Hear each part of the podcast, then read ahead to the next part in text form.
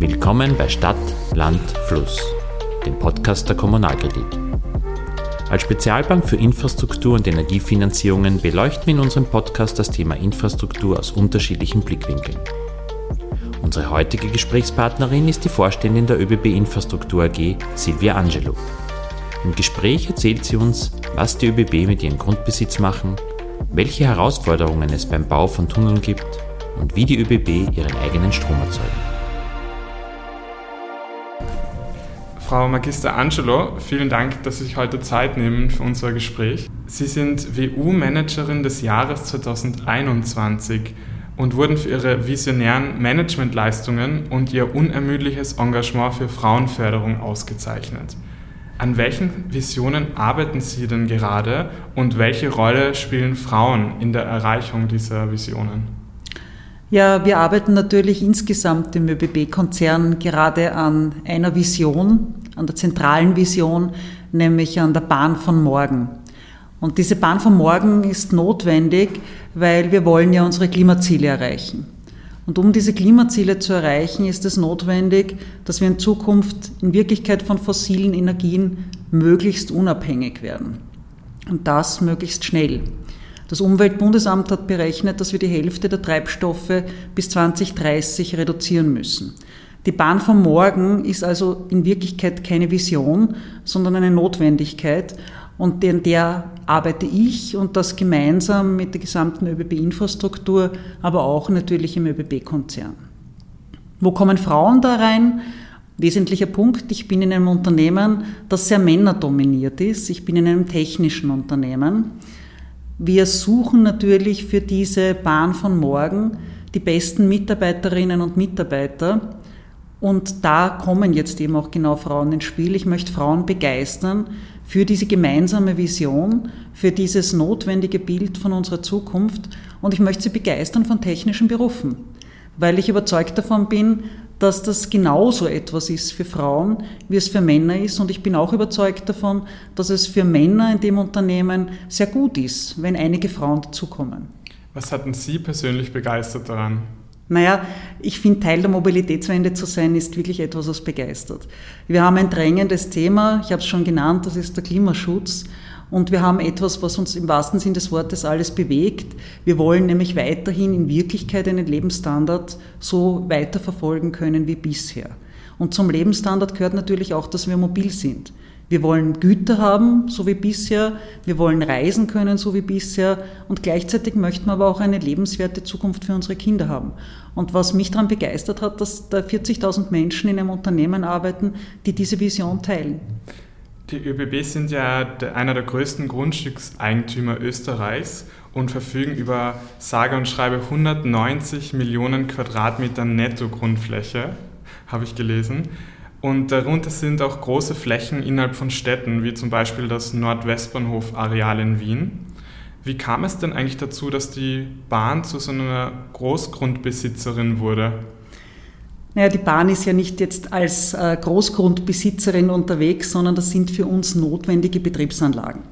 Unser Ziel ist eben natürlich eben Bahn zu fahren. Das heißt, wir brauchen dazu Gleise, wir brauchen dazu Tunnel, äh, wir brauchen einfach dazu Fläche, wo wir das alles hinlegen. Deshalb gehören uns diese Flächen. Wir haben aber auch Güterterminals und ähnliches. Und im Lauf der Historie, und unsere Historie ist ja tatsächlich eine sehr lange, wir haben 180 Jahre Geschichte, im Lauf dieser Historie sind natürlich hier Grundstücke dazugekommen, sind Teile der Bahn fusioniert worden, zusammengeführt worden, haben wir Flächen angekauft, weil wir Erweiterungsprojekte gemacht haben. Immer dort, wo wir bauen, müssen wir natürlich auch Flächen kaufen. Und so sind wir auf diese sehr hohe Zahl, die Sie nachgesehen haben, gekommen und ich auch immer wieder natürlich nachlesen muss. Aber es hat sich ja auch einiges geändert im Verlauf der Zeit. Also unsere Betriebsabläufe haben sich verändert, wir brauchen weniger Lagerflächen, wir kompaktieren Bahnhöfe und so kommen dann auch wieder Flächen weg, beziehungsweise werden Flächen frei. Im Jahr investieren die ÖBB fast 3 Milliarden Euro in die österreichische Bahninfrastruktur. Und der Konzern hat ja eine Reihe von Schwerpunkten gesetzt, wie zum Beispiel den Ausbau der Südstrecke, die Bahnhofsinitiative oder die Errichtung von Park-and-Ride-Anlagen. Welches Projekt ist denn für Sie am dringlichsten? Ja, für uns ist ganz stark natürlich im Fokus im Moment die Südstrecke, die auszubauen. Das sind die zwei großen Tunnelprojekte, das ist der Koralm und der Semmering, aber natürlich auch weitere Verbesserungen auf dieser Strecke, weil wir wollen die auf das Niveau der Weststrecke bringen. Das ist auch schon seit Jahren unser Ziel, aber natürlich auch bei der Weststrecke hier noch weitere Verbesserungen zu treffen. Klar ist, dass wir hier auf sehr engem Raum den Großteil an Personenbewegungen aber auch Güterbewegungen haben. Und deswegen ist das natürlich unser vordringlichstes Ziel, dass wir hier noch besser werden und noch mehr Menschen und in Folge aber auch noch mehr Güter von A nach B transportieren können. Sie sprechen da die, den Semmering-Tunnel und den Koralm-Tunnel an der, ja beide die Fahrzeit zwischen Wien und Klagenfurt auf zweieinhalb Stunden verkürzen werden. Es ist so, dass Infrastrukturprojekte auch sehr oft die Anrainer und Anrainerinnen betreffen. Wie ist das denn so zum Beispiel in den Gemeinden entlang des Wörthersees, wo dann 200 zusätzliche Güterzüge täglich verkehren werden? Ist das begründet, dass manche da mit Sorge darauf blicken? Erstens sind Sorgen immer ernst zu nehmen, das ist ganz klar. Und ich habe das vorher schon gesagt, ich glaube, es ist logisch, dass wir klarerweise auch als Bahn in ein System intervenieren. Und das ist jetzt nicht nur das System Natur, sondern natürlich sind wir dann auch mit den Anrainern und Anrainerinnen im Austausch. Wir sind dann dort äh, vor Ort. Und ja, klarerweise verstehe ich, dass die Menschen sich darüber Gedanken machen. Der Verkehr im Güterverkehr wird äh, ungefähr um 25 Prozent steigen. Was aber gleichzeitig auch unser größtes Anliegen ist, wir wollen ja ein attraktives Verkehrsmittel sein. Und deshalb bemühen wir uns natürlich auch das Thema Lärmemissionen in den Griff zu bekommen. Und da gibt es ja auch regulatorische Vorgaben. Ab 2024 sind bestimmte Güterverkehrszüge gar nicht mehr erlaubt und möglich. Das heißt, hier gibt es sehr wohl auch, nicht nur von unserer Seite, sondern auch von europäischer Seite, Vorgaben, wo man sagt, hier muss man sozusagen rechtlich dafür Vorkehrungen treffen, dass die Menschen nicht negativ betroffen werden. Was wir dazu tun, ist, wir bauen sehr viel Lärmschutzwände, wir schleifen die Schienen, damit das sozusagen möglich ist, dass der Radschiene-Kontakt möglichst smooth abgeht. Die Güterzüge haben bestimmte Vorschriften. Also wir sind stark dran, dass wir hier die Belastung für die Bevölkerung möglichst gering halten, weil klarerweise, wenn ich möchte, dass mehr Güter auf der Bahn unterwegs sind, muss ich schauen, dass hier auch die Akzeptanz steigt. Ich habe gerade früher erwähnt, die drei Milliarden Euro, die beinahe im Jahr investiert werden in Bahninfrastruktur. Wie viel ist das denn eigentlich im internationalen Vergleich? Also wir sind, glaube ich, das können wir mit Fug und Recht behaupten, in Europa, sagen wir mal in der EU, das Bahnland Nummer eins. Nämlich sowohl was die Fahrgastzahlen betrifft, aber auch was die Investitionen betrifft, pro, jetzt sage ich mal, Einwohner, Einwohnerin. Da gibt es auch sehr schöne Statistiken dazu. Wir sind in Österreich diejenigen, die, und jetzt möchte ich wirklich eines dazu sagen, natürlich ausgenommen sozusagen die Schweiz und Verzeihung mit einer kleinen Ausnahme auch Luxemburg. Da muss ich irgendwie sozusagen mich ein bisschen relativieren, dass ich immer auf das, auf das kleinste Mitgliedsland ver, vergesse. Äh, wir sind sozusagen diejenigen, die am meisten nach der Schweiz und auch nach Luxemburg äh, investieren. Faktum ist, dass wir tatsächlich aufgrund der Tatsache, dass wir so eine, einen sechsjährigen Rahmenplan haben, auch die größtmögliche Planungssicherheit haben.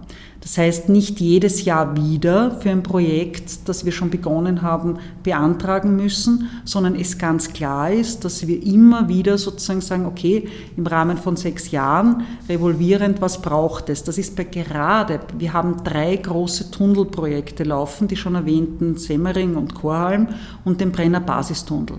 Wenn ich 40 Prozent meiner Ausgaben für Tunnelprojekte habe, dann muss ich hier eine ganz große Planungssicherheit haben. Plus, ich habe schon gesagt, wir investieren natürlich auch in den Ausbau des bestehenden Streckennetzes, damit wir hier in dieser sehr verkehrsreichen Region, äh, vor allem im Osten, natürlich hier ähm, massive Fortschritte machen. Stichwort Schnellbahn. Und wir investieren das schon seit Jahren. Sie haben vorher zitiert die Bahnhofsoffensive, das war eine unserer ersten Offensiven, die wir gehabt haben, und natürlich diese ganzen Projekte Weststrecke, das habe ich vorher schon erwähnt, ein wesentlicher Punkt. Ich glaube, kein Mensch fährt heute mehr von Wien nach Linz mit dem Auto, ist undenkbar, war es wahrscheinlich vor einigen Jahren noch nicht. Und genau so was möchten wir auf der Südstrecke auch haben. Und da sind wir, und das muss man jetzt wirklich sagen, im europäischen Vergleich kontinuierlich, und das ist nämlich auch der Punkt Spitzenreiter. Deutschland hat in den letzten Jahren begonnen, viel zu investieren in die Bahn, hat es davor einige Jahre verabsäumt, das rächt sich immer noch, das merkt man im Zustand des Netzes. Aber sie sind dabei, das jetzt auch aufzuholen. Das ist, glaube ich, ganz klar der Zug der Zeit, um das mal so zu formulieren. Aber andere Länder wie die Schweiz machen es auch vor und da haben wir uns schon sehr früh angehängt. Nämlich, dass man in dieses System kontinuierlich investieren muss, zum einen um auszubauen, aber weil das System Bahn natürlich auch eines ist, wo man immer wieder hingreifen muss, also wo man immer wieder ertüchtigen muss, immer wieder etwas verbessern muss. Also die Stammstrecke, die Schnellbahnstrecke, die gibt es bereits, aber damit wir schneller werden und noch mehr Leute befördern müssen, müssen wir jetzt nochmal ordentlich rein investieren. Stichwort Digitalisierung. Also ist ein System, das schon eine intensive Betreuung auch braucht. Wir investieren ja, oder die ÖBB investieren ja sehr in Nacht- und Autozüge. Und Deutschland ist zum Beispiel da ausgestiegen 2016, weil sie gesagt haben, das ist nicht rentabel. Was ist da die Strategie der ÖBB? Warum ist es für die ÖBB sinnvoll, dort zu investieren? Ne, wir haben 2016 eigentlich sind wir den umgekehrten Weg gegangen. Wir haben gesagt, wir gehen jetzt vor allem auch in diese Nachtzüge, in die Nightjets und haben da ein neues Branding auch verwendet dafür, eben wie gesagt den Nightjet und sind in diese Richtung gegangen. Äh, ich würde sagen, wir reden schon, aber ehrlicherweise immer noch über eine Nische, was jetzt auch den Fernverkehr betrifft. Es ist allerdings eine Nische mit einem ganz, ganz großen Symbolgehalt. Und das ist, glaube ich, das Wichtige dran.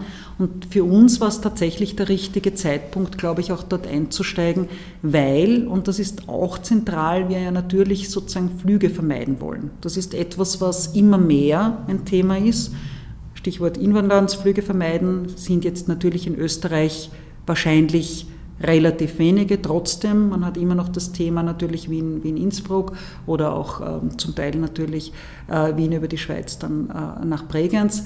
Aber wir wollen natürlich Inlandsflüge vermeiden. Das wollen auch die Deutschen, das wollen auch andere Länder. Wir wollen schauen, dass wir hier natürlich in, für den Personenverkehr in ressourcenschonende und nachhaltige Mobilitätsanbieter hier einsteigen.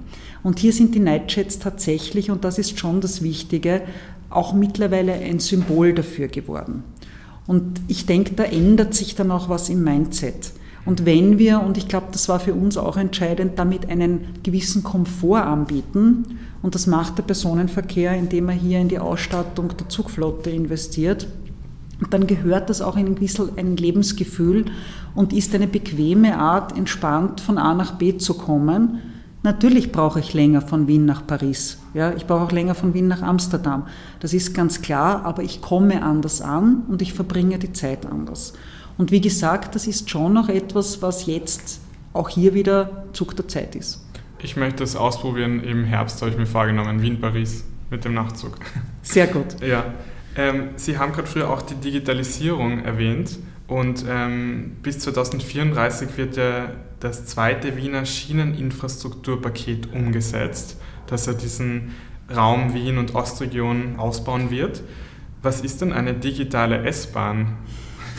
Eine digitale S-Bahn ist eine mit vielen elektronischen Stellwerken und mit einem sogenannten ETCS-System, also wo ich quasi, wenn Sie so möchte, unter Anführungszeichen schon ferngesteuert das ist dann in der Realität sozusagen, ist es automatisch, es ist nicht ferngesteuert, nicht in dem Sinn sozusagen, wie Sie sich jetzt vorstellen, wie wir Drohnen fernsteuern mit einer automatischen Fernsteuerung, aber wo ich sozusagen sehr viel in die Technik hineinlege und eine Zugfolge möglich mache, die einem U-Bahn-Takt gleichkommt. Das ist in Wirklichkeit das Ziel.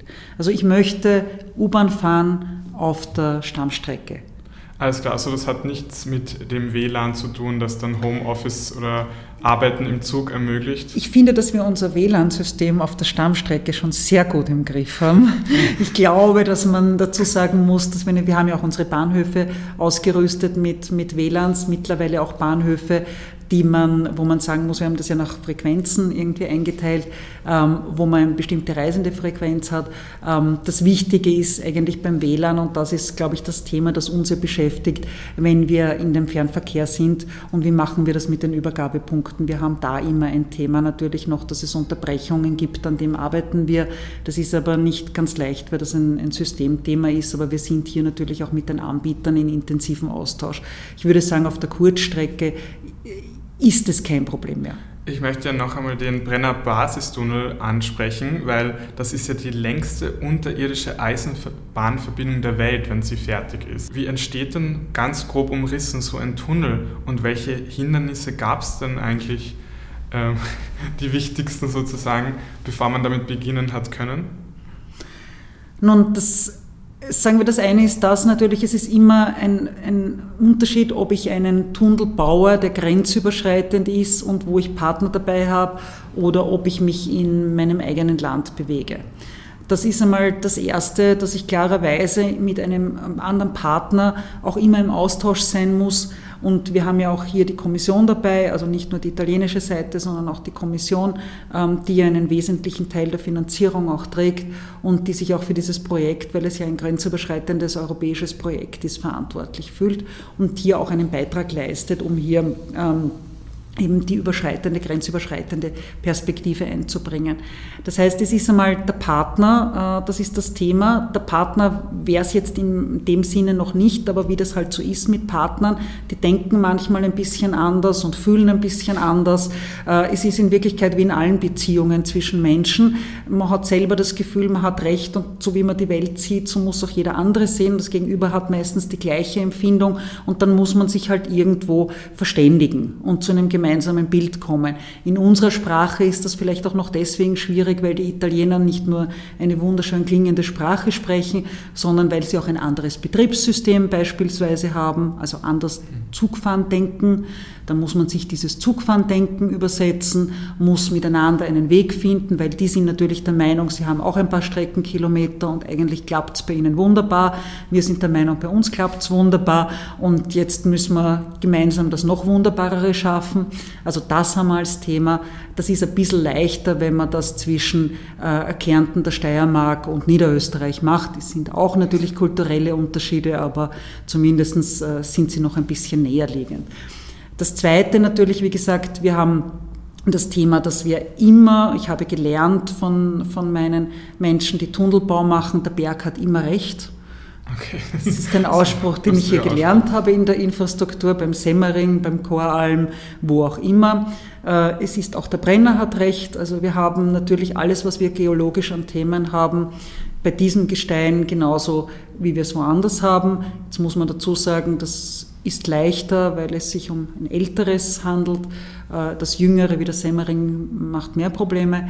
Ähm, nichtsdestotrotz sozusagen haben wir natürlich geologische Herausforderungen. Das heißt, wir haben betriebliche Herausforderungen, wir haben bauliche Herausforderungen, wir haben eine Ausschreibungsthematik, wir haben all diese Themen, die wir mit einem Partner gemeinsam diskutieren müssen und auch mit einer Kommission. Wir haben das Thema, dass wir eben natürlich Zuglaufstrecken brauchen. Wir brauchen alles an, an äh, Unterstützungsmaßnahmen, auch natürlich von Seiten Deutschland, klarerweise, weil es ja ein grenzüberschreitendes Projekt ist. Es geht ja darum, wie gesagt, den Güterverkehr vor allem, auch den Personenverkehr, aber den Güterverkehr auf die Schiene zu bringen, also hier Distanzen zu überwinden.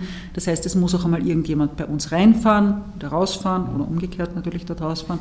Also wir haben eine Reihe von Themen, die uns in eine Interaktion geben und das ist vielleicht strukturell ein bisschen ein Thema.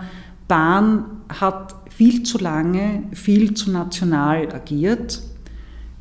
Das heißt auch für uns ein Lernprozess. Die Bahn gilt ja gemeinhin als eines der umweltfreundlichsten Transportmittel überhaupt. Und die ÖBB verbrauchen ja nicht nur Strom, sondern sie produzieren ihn auch selbst, was ich eigentlich nicht gewusst habe. Es gibt neun Wasserkraftwerke, Photovoltaikanlagen auf Schallschutzwänden und es wird sogar eine Windkraftanlage geplant. Welche Herausforderungen gibt es denn in der Produktion von Energie? Also tatsächlich ist es so, dass wir einen großen Teil ähm, des Stromes, den wir verbrauchen, auch selbst erzeugen. Wir müssen natürlich auch zukaufen. Aber wir haben seit 2018 fahren wir mit 100 Prozent erneuerbaren Strom, also entweder aus Wasser, aus Sonne, aus Wind. Das heißt, auch der Strom, den wir zukaufen, ist aus erneuerbarer Energie. Wir gehen aber vermehrt auch in die Produktion. Das heißt, wir haben hier verschiedene Wege, die wir beschreiten. Zum einen ertüchtigen wir unsere Wasserkraftwerke. Da haben wir große Projekte, die gerade am Laufen sind. Und da werden wir auch in Zukunft noch mehr erzeugen können. Zum anderen gehen wir aber auch in andere alternative erneuerbare Energieträger. Sie haben es vorher gerade genannt. Wir gehen in Richtung Wind. Wir gehen in Richtung natürlich auch Photovoltaik. Und das ist eine Herausforderung, weil, äh, wie gesagt, bei den Photovoltaikanlagen geht es natürlich auch um das Thema Flächen. Äh, wir wollen ja auf der anderen Seite nicht auch noch beitragen zur Bodenversiegelung. Also wir müssen sehr genau hinschauen, welche Flächen wir mit Photovoltaikanlagen ausrüsten und wo wir aber auch den Strom dann verbrauchen. Und umgekehrt sozusagen wollen wir das Gleiche natürlich auch bei Wind machen. Und hier wollen wir aber auch schauen, wie können wir das vielleicht auch gemeinsam mit anderen lösen, weil es gibt ja hier auch gute andere, ähm, die hier unterwegs sind und erneuerbare Energien ausbauen. Kann man auch auf einen Ihrer ähm, Staudämme eine Photovoltaikanlage errichten? Ich hatte vor kurzem das Vergnügen, dass ich einen Staudamm besuchen durfte. Mhm. Und die sind wirklich sehr hoch oben. Ja. Und es ist, wir sind eben gerade dabei, sozusagen hier sehr wohl ähm, diese Ertüchtigungen von unseren bestehenden Staukraftwerken zu machen und natürlich auch die Mauern. Tatsächlich ist es so, dass man damit rechnen muss, dass hier ein Großteil des Jahres doch Temperaturen vorherrschen und auch Verhältnisse sind, die die Zugänglichkeit schwierig machen. Was man auch diskutiert sehr intensiv ist natürlich das Thema auch Windräder auf den, ähm, sehr wohl auch auf den Staudämmen. Das ist auch ein Thema, das ist meines Wissens auch etwas, was in der Schweiz gemacht wird, ist aber immer zu klären, auch vor dem Hintergrund natürlich der anderen Bedenken, äh, Stichwort Vogelflug, Stichwort sozusagen, was ist, der, was ist die Landeswidmung auch, weil die Länder haben ja hier sehr stark auch das Thema sozusagen, welche Art von erneuerbaren Energien lassen sie wozu. Also wir sind hier in der wir sind im Verkehrsbereich immer auch in Länderkompetenz, wir sind aber im Energiebereich, das dürfen wir auch nicht vergessen, haben wir hier auch sehr starke Länderkompetenzen. Und wenn wir hier unterwegs sind, ist es ganz egal wo, ähm, müssen wir uns natürlich auch immer in, an, die, an die Gegebenheiten halten, die, die rundherum sind. Und dann haben wir natürlich auch da UVB-Verfahren, die wir Stichwort sozusagen Vogelflug, Stichwort sozusagen Eingriff in die Natur, die wir da auch betrachten müssen. Also es sind schon mehrere Hürden unter Anführungszeichen und dann muss ja eigentlich der Strom auch das ist beim Staukraftwerk, ich verstehe dieses Bild, weil Sie sagen, da wird ja eh schon produziert und da habe ich eh schon eine Leitung, wo ich es wegleiten kann. Ja, das ist der eine Vorteil, der andere Nachteil ist natürlich das Wartungsthema. Ja, ja. Das ist für uns, von der, wo man auch immer die Kosten in die Relation setzen muss zu dem, was man gewinnt. Ja, und so, wie Sie sagen, wahrscheinlich viele schauen auch Lösungen futuristisch aus und sind dann in der Praxis mit den ganzen UVB-Verfahren und den Richtlinien dann oft nicht ja, umzusetzen. Ja, und ich bin dort schon auf 2000 Metern und so, also ich mhm. bin da schon noch in einer anderen, ja, und ich glaube, man sollte sich sehr genau anschauen, was andere Länder da machen und was man selber auch machen kann. Also wir sind da auch wirklich dabei. Wir beteiligen uns auch intensiv an allen Forschungsthemen in dieser Richtung. Wir schauen, dass wir Machbarkeitsstudien haben. Wir sind hier definitiv bei denen dabei, die sagen, prüfen wir bitte alles und lassen wir uns keine Gelegenheit entgehen. Ich traue mich aber heute nicht zu sagen, was ausrollbar ist. Sie haben ja gemeint, die Elektromobilität ist die Mobilität der Zukunft. Wie sieht es denn mit Wasserstoff aus? Werden denn in Zukunft vielleicht auch Züge mit Wasserstoff betrieben sein? Ja, auch hier sind wir in Forschungsprojekten dabei. Auch hier haben wir sozusagen schon die ersten Versuche gemacht. Natürlich ist Wasserstoff auch ein Thema, ganz klar.